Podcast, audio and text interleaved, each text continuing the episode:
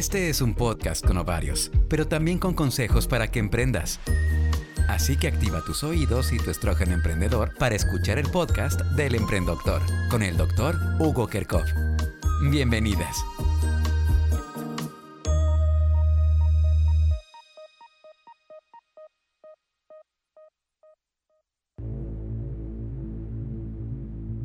¿Sabías que la diabetes mellitus es una de las enfermedades con una mayor prevalencia en el mundo y que últimamente en estos años ha aumentado muchísimo más en los países de ingresos bajos.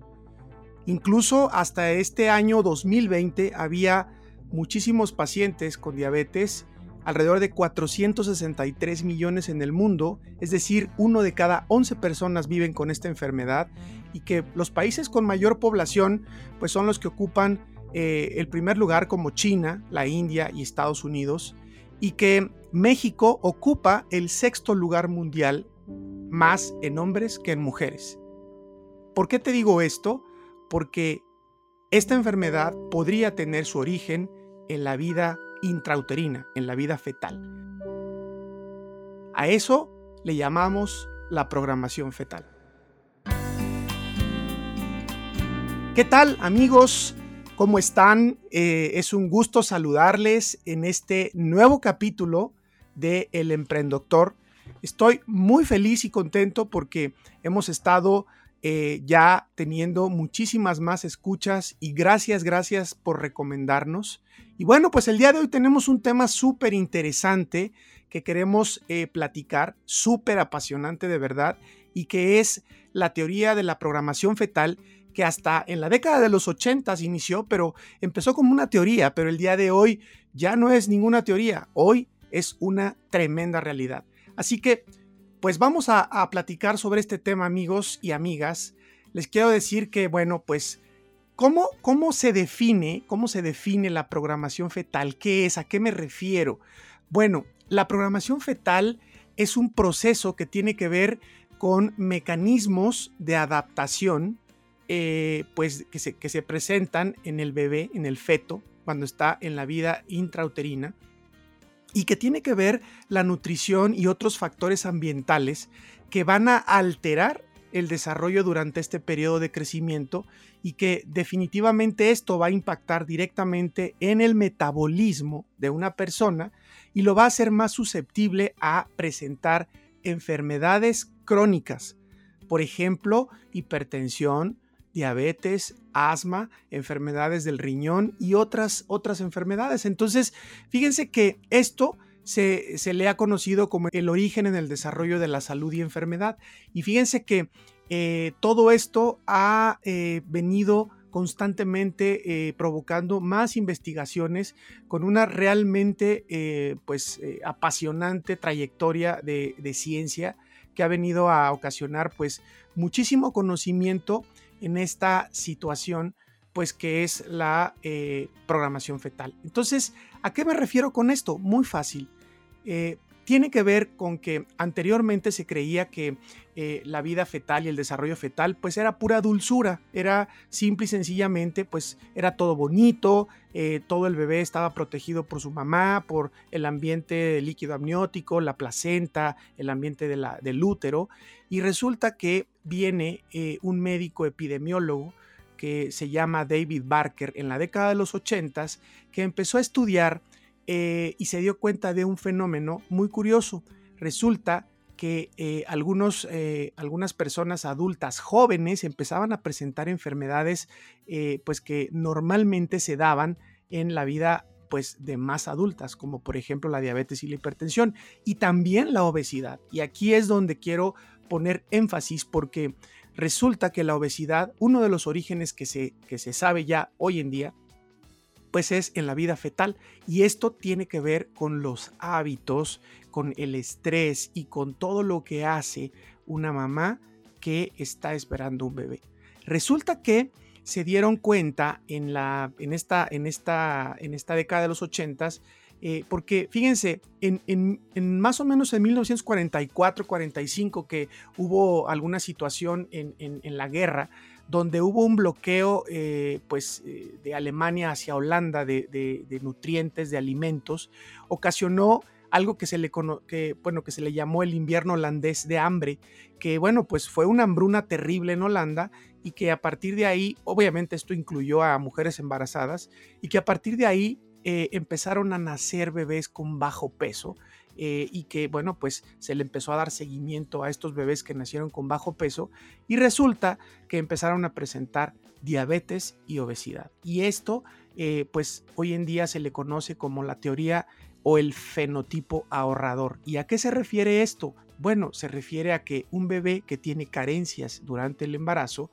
pues lógicamente eh, va a presentar un bajo peso al nacimiento. ¿Y qué pasa?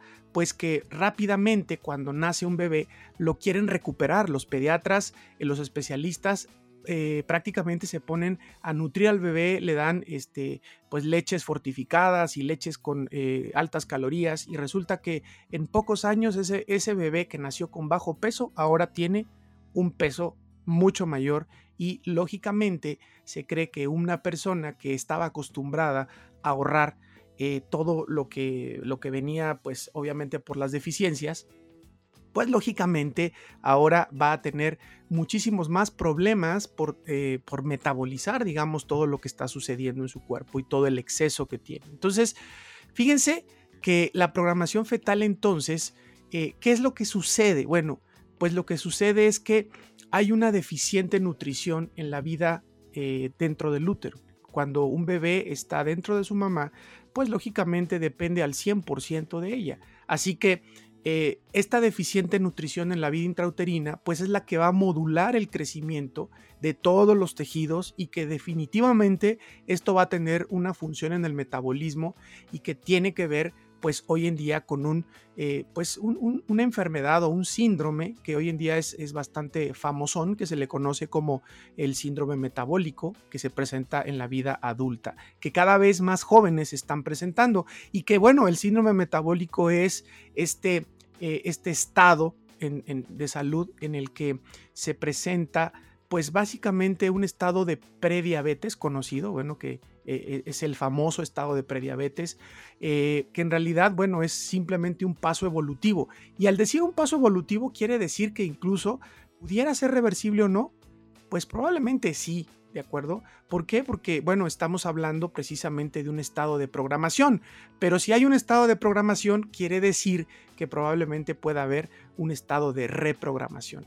Bueno, pues la programación fetal eh, básicamente se debe a una deficiente nutrición en la vida intrauterina y esta deficiente nutrición, o sea, la falta o la carencia pues de nutrientes va es la que va a modular el crecimiento en los tejidos del bebé y que va a tener definitivamente una función metabólica y que se va a asociar pues precisamente a ese famosísimo síndrome metabólico de la vida adulta, que el síndrome metabólico pues es conocido por un, eh, un estado en donde se altera la función hepática, se altera eh, el metabolismo del azúcar, se altera el colesterol, los triglicéridos y bueno, se cree que es un estado de prediabetes o problemas de la presión arterial. Entonces, fíjense, tengo que decirlo tal cual porque hay, hay, hay hormonas que están eh, conectadas a todo esto y aunque sé que eh, probablemente algunas de los escuchas me, me, el que me están escuchando, vaya, puede ser que se hagan un poquito de confusión con estos nombres, pero fíjense, la leptina, leptina es una hormona que tiene que, que, ver pues con, eh, con la vida adulta que es la que nada más y nada menos se encarga de regular el consumo y el gasto energético a largo plazo. Y hay otra hormona que se llama adiponectina y que esta se encarga de propiedades antiinflamatorias y que además, curiosamente, es la que tiene que ver con la regulación y el incremento de la sensibilidad a la insulina. Y la insulina es la que tiene que ver pues con el metabolismo del azúcar y de todos los carbohidratos. Así que eh, estas hormonas se secretan en la placenta y que, bueno, definitivamente tiene que ver y están asociadas y son mayormente secretadas cuando hay un tejido adiposo abundante. Así que las mamás que de pronto no se cuidan en su embarazo y que eh, aumentan demasiado de peso, bueno, pues tienen una situación incrementada estas hormonas que van a eh, definitivamente a cambiar el panorama de salud de sus, de sus bebés. Así que, eh, bueno, es tan importante por eso que pues consultes con tu médico, con tu nutriólogo, definitivamente que tengas que estar con una alimentación adecuada. Ojo, no dije dieta. Y bueno, pues ahorita vamos a ver exactamente qué es lo que tendríamos que hacer. Bueno, otra cosa importante, el óxido nítrico. El óxido nítrico juega un papel sumamente importante en la, eh, todo lo que tiene que ver con la regulación de eh, estos, estos mecanismos que tienen que ver con el metabolismo también del riñón. Así que imagínense cuando el bebecito está formándose el riñón, bueno, el óxido nítrico resulta que es ¿de dónde proviene el óxido nítrico? Pues de estrés. El óxido nítrico definitivamente juega un papel importantísimo en la regulación de todos los mecanismos eh, que tienen que ver con el riñón. O sea que imagínate que cuando el riñón se está formando, pues eh, está habiendo una intervención y una modificación en la formación del riñón. Entonces, bueno, pues eh, esto también hay que poner pues ahí atención porque el óxido nítrico de dónde viene? Bueno, pues de estrés de estrés, o sea, un embarazo lleno de estrés, un embarazo donde hay eh, muchos problemas de salud, donde hay enfermedades, eh, no hay eh, un sistema inmune adecuado, etcétera. Todo esto va a impactar directamente con estrés en el bebé y esto va a generar que posiblemente pueda modificarse la formación de los riñoncitos. Así que, bueno, pues habrá que, habrá que poner también atención a esto. Ahora, eh, resulta que las fibras musculares también, cuando se están formando de manera temprana, se ha visto que, bueno, esta formación de, las distintas fibras musculares que existen en, el cuerpo desde que estamos en la vida fetal, pues cuando las fibras musculares eh, empieza a haber dietas carenciales, o sea, que eh, no estás comiendo adecuadamente o no te estás nutriendo adecuadamente, porque tal vez comes en abundancia, pero no te nutres de manera adecuada, bueno, pues esto va a repercutir directamente en el desarrollo también de enfermedades metabólicas y cardiovasculares. Y cuando el músculo eh, está en esta etapa de formación, pues resulta que, eh, pues imagínense cuando hay una dieta carencial en, una etapa temprana del embarazo, pues lógicamente va a haber una deficiencia de masa muscular. Cuando hay una eh, dieta carencial en la etapa tardía del embarazo, pues va a haber una también deficiencia muscular que va a repercutir en el desarrollo de diabetes. Entonces, eh, todo esto, todo esto, amigas y amigos, pues eh, lo tenemos que tomar en cuenta y por eso es tan importante. Entonces, me regreso a lo que habíamos hablado en capítulos anteriores sobre la programación fetal y sobre la epigenética. Y esto precisamente es muy importante porque tendríamos que conocer todo esto para poder saber y, preguntar, ¿verdad? A tu médico, a tu nutriólogo, eh, preguntarle sobre cómo puedes eh, actuar para tener un embarazo saludable y, por supuesto, que decíamos en el capítulo pasado del Emprendoctor, si se podía programar la salud, bueno, pues este es el primer paso. El primer paso entonces es que tú como mamá o como futura mamá eh, tengas la oportunidad de programar la vida de tu bebé. Imagínate qué increíble es esto. ¿Qué vas a hacer entonces? ¿Qué vamos a hacer para poder ayudar a programar la vida de tu, de tu bebé o de tus bebés? Bueno, lo primero que hay que hacer es eh, tener una alimentación adecuada. La alimentación en el embarazo es sumamente importante, sumamente eh, eh, necesaria eh, no eh, tener dietas carenciales, eh, es decir, que no tengas pues situaciones en donde te pongan en estados de ayuno muy prolongados, que mm, tengas una dieta en donde tengas un balance adecuado de nutrientes, es decir, que no solo comas por llenar una necesidad, sino realmente comas por nutrirte tú y nutrir, por supuesto, a tu bebé. Entonces, esta dieta debe de estar balanceada de acuerdo a tus necesidades. Recordemos que, eh, bueno, pues eh, no, no, no todos debemos de comer igual. Si tienes, por ejemplo, si el embarazo te agarró en un sobrepeso, bueno, pues entonces tendremos que cuidar mucho las cantidades, pero no no hacer dietas restrictivas, o sea, no puedes restringir algunas cosas. Claro, habrá, por ejemplo, eh, una restricción calórica, por ejemplo, en azúcar, ¿no? Porque se ha visto que el azúcar sí tiene que ver directamente pues con el desarrollo de enfermedades, pues lógicamente también en el embarazo, ¿no? Como la diabetes gestacional. Y entonces el desarrollar diabetes gestacional en el embarazo, pues definitivamente va a impactar pues directamente en la salud fetal.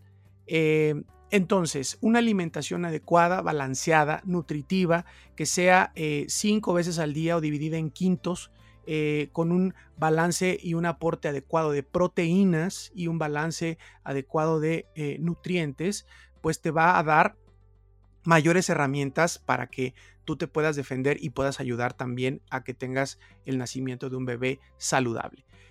otro, otra estrategia, otro consejo que te puedo dar es tener una suplementación adecuada.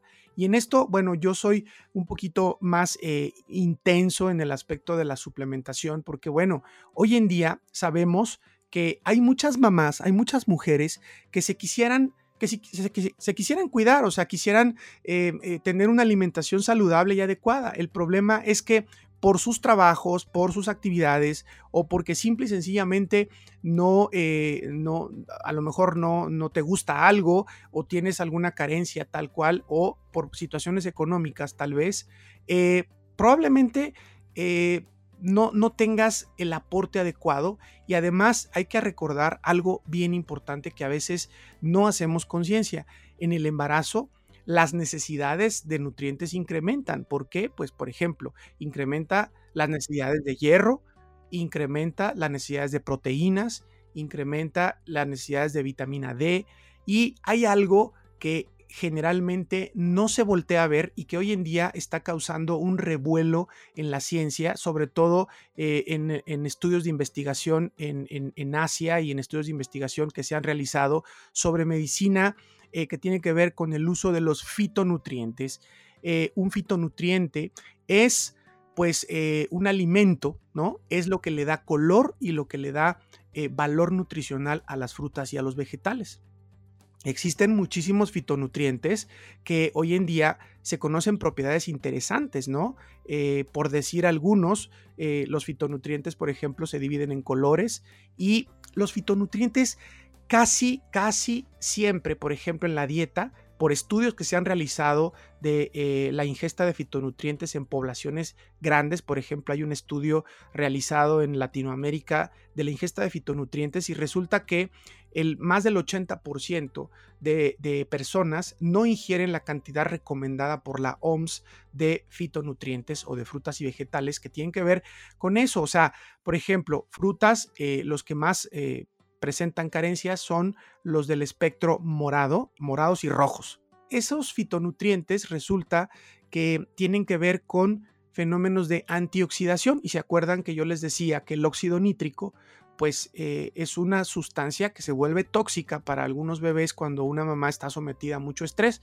Bueno, pues el uso de antioxidantes en el embarazo hoy en día es una práctica que cada vez se realiza más porque sabemos que es un estado, el embarazo, de desgaste importante en el cuerpo de la mujer y que además, pues hoy en día hay muchísimas mujeres embarazadas que tienen que trabajar y que tienen que estar eh, trabajando por muchas horas eh, eh, del día y que no tienen el descanso adecuado también. Entonces, hoy en día la suplementación debería, debería de ir dirigida a también tener un adecuado uso de fitonutrientes. Eh, las marcas comerciales que existen definitivamente eh, carecen de muchas cosas. Pienso yo, y, lo he visto por cuestiones también en la consulta, de que los eh, suplementos nutricionales comerciales, de marcas comerciales, no tienen fitonutrientes, o sea, carecen de esto. ¿Por qué? Porque las síntesis de fitonutrientes son bastante, eh, bastante difíciles e incluso costosas. Así que para la industria farmacéutica es algo que hasta el momento no conviene. Hay eh, medicamentos que tienen fitonutrientes, pero que tienen otros usos, por ejemplo, para las varices, ¿no? La gran mayoría de los, de los medicamentos que se usan para tratar el problema eh, de las varices contienen fitonutrientes. Entonces, bueno, eh, hoy en día el uso de fitonutrientes como el resveratrol, como la cúrcuma, como el romero, como una raíz que se llama fava de anta, son pues fitonutrientes bastante, bastante buenos para que tú los puedas eh, consumir, digamos, en el embarazo. Además, tener una ingesta adecuada de vitamina D, de hierro y de todos los eh, minerales como el calcio y el magnesio que, bueno, pues vas a necesitar eh, durante esta etapa en donde no es que tú no comas, pero es que no te alcanzaría comer lo suficiente. Al igual también que ácidos grasos omega 3 hace poco una, una, mujer, una paciente me preguntaba que si los ácidos grasos omega 3 eran tóxicos en el embarazo, que alguien le había comentado esa situación. Y bueno, pues yo me sorprendí porque esa información pues no, no, este, no la había visto, pero la realidad es que ah, investigando más a fondo, pues sí, sí pudieran ser tóxicos cuando consumes eh, ácidos grasos de muy mala calidad en suplemento. Realmente los ácidos grasos omega 3 también son muy necesarios para el desarrollo del feto eh, y para la protección eh, sobre todo de antioxidación. Bueno, como parte 3, como parte número 3, consejo número 3, eh, haz ejercicio, o sea, a menos de que haya una indicación, una indicación médica de tu médico como tal por alguna situación, necesitas moverte en el embarazo. No tienes que ser una superatleta, pero sí por lo menos dar eh, más de 10 mil pasos al día. Esto implica tal vez una caminata de unos 3 o 4 kilómetros en sus diferentes etapas. Recuerda que no es lo mismo hacer ejercicio que, que tener mucha actividad. Hacer ejercicio implica poner a tu corazón eh, un poco más acelerado de lo habitual para que esta función cardiovascular pues tenga lo necesario y entonces recuerdas que habíamos comentado que el desarrollo del músculo en la vida fetal era muy importante. ¿Por qué?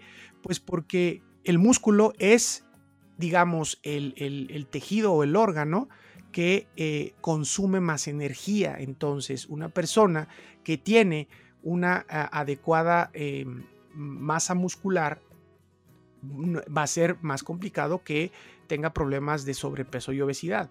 Entonces, ¿por qué? Porque el músculo va a consumir la suficiente energía para poder mantenerte en forma. Así que haz ejercicio, los ejercicios recomendados en la, en la etapa prenatal, en el embarazo, pues son ejercicios que tienen que ver pues con la natación, por ejemplo, ejercicios aeróbicos, la caminata, eh, la caminata, en, por ejemplo, en, caminadora, eh, la bicicleta, puede ser la bicicleta elastomérica, o sea, la que es bicicleta fija, eh, pues que, te ponga a moverte, ¿no?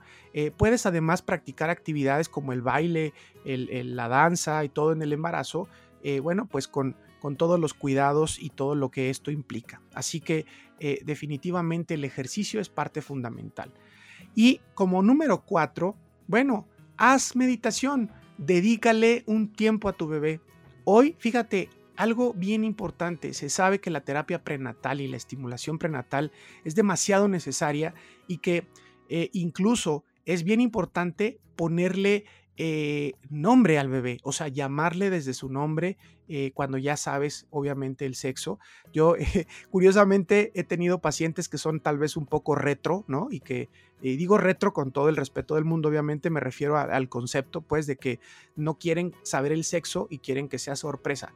Bueno, fíjate que algo bien importante de las ventajas de saber eh, a, una etapa pues importante, una etapa digamos clave, que es tu bebé? Bueno, pues que generalmente cuando tú puedes saber qué es tu bebé alrededor de la semana 15, tu bebé empieza a escuchar, eh, a escuchar eh, sonidos.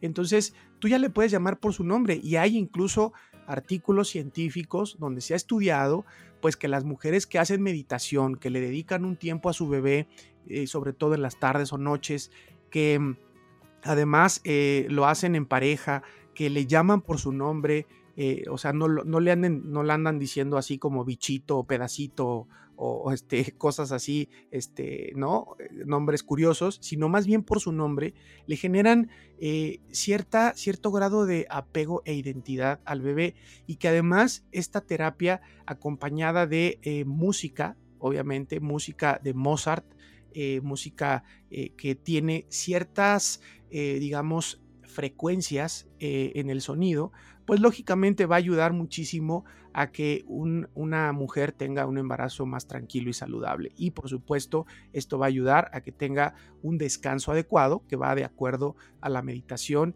y todo lo que tiene que ver con terapia y acompañamiento prenatal. Busca a un eh, psicólogo, psicoterapeuta que te dé un acompañamiento prenatal si, si, lo crees necesario o simplemente con tu ginecólogo dependiendo pues de el grado de empatía y de, y de, y de pues eh, eh, digamos, calidad en la consulta, pues probablemente tengas esa, esa confianza con tu médico ginecólogo. Así que hay mucho que hacer, amigos, hay mucho que hacer. Hoy en día, eh, pues si hay algo que se programa de manera, pues, digamos, inconsciente, yo pienso que haciendo conciencia definitivamente podemos cambiar el futuro de estas enfermedades que son la obesidad, que son la hipertensión arterial, que son la diabetes y que tiene que ver también con algunas cuestiones de asma y, e incluso eh, enfermedades psicológicas como por ejemplo eh, enfermedades como la depresión. Así que bueno, todo esto se ha asociado a la vida prenatal, a la vida fetal. Así que amigos, amigas, la lactancia materna prolongada, el retraso en todo lo que tiene que ver con la introducción de alimentos complementarios en el bebé, o sea, todo lo que es eh, la, parte de la lactación, la carga de proteínas en el primer año de vida, la práctica de ejercicio durante la gestación, eh, la buena alimentación, la buena suplementación con suplementos orgánicos, definitivamente son los pasos reales hacia donde debemos encaminarnos eh, pues dentro de los cuidados para tener pues una verdadera salud en el futuro. Amigos y amigas, necesitamos eh, pues tener información y eso es uno de los motivos precisamente de este podcast porque en temas evolutivos se cree que la programación fetal pues existe para otorgar al feto mecanismos que tengan, que tengan que ver para que este bebé se defienda en condiciones de ambientes adversos. Pero todo lo que tiene que ver eh, con esta situación, pues la buena noticia, porque aparentemente un bebé está indefenso, la buena noticia es que este concepto de reprogramación también pues nos provee estrategias, o sea, podemos hacer cosas y hoy en día se saben muchísimas más eh, a través de eh, intervenciones que tengan que ver pues con eh, reversibilidad, o sea, se han hecho muchos estudios en modelos animales que han demostrado que esta programación durante el desarrollo de la enfermedad del adulto potencialmente es reversible si nosotros hacemos intervenciones que tengan que ver con la nutrición, la suplementación, el ejercicio y la tranquilidad en el embarazo. Eh, porque es un periodo totalmente de plasticidad en el desarrollo. Así que, bueno, ha sido un placer, ha sido un placer hablar con ustedes de este tema tan apasionante, de verdad, eh, me encanta, me encanta platicar con ustedes. Gracias, gracias por escucharnos, gracias porque cada vez eh, este podcast se va recomendando. Si tú crees que esta información le puede servir a alguien, alguna amiga, alguna mujer, eh, que está planeando un embarazo o alguna amiga que está embarazada y que quiere saber más sobre esta situación, pues eh, recomiéndale este podcast y comenta sobre los temas eh, en las redes sociales que tenemos en Instagram y en Facebook, pues para platicar sobre más temas interesantes próximamente. Esto ha sido un capítulo más de El Emprendedor. Le saluda Hugo Kerkhoff. Hasta pronto.